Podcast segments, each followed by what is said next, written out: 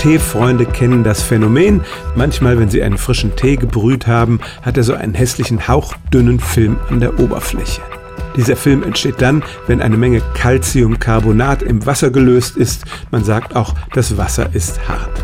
Gerade Anfang September haben Schweizer Forscher eine Studie veröffentlicht, in der sie ganz genau die Bildung dieses Films untersucht haben und den Zusammenhang mit dem Kalk im Wasser gezeigt haben.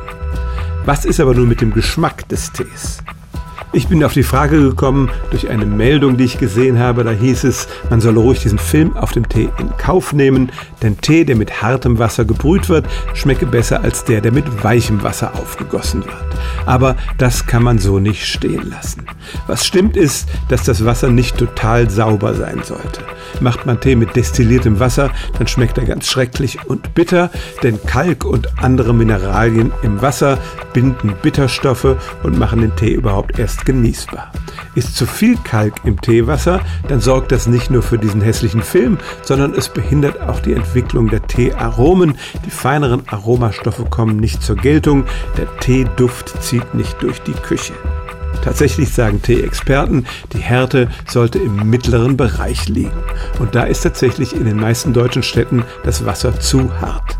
Der Kalkgehalt liegt an der Obergrenze dessen, was Tee-Experten empfehlen oder sogar darüber.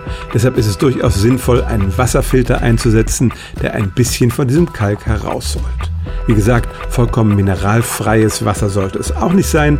Der Tee schmeckt am besten, wenn er mit mittelhartem Wasser aufgebrüht wird. Stellen auch Sie Ihre alltäglichste Frage unter stimmtz.radio1.de.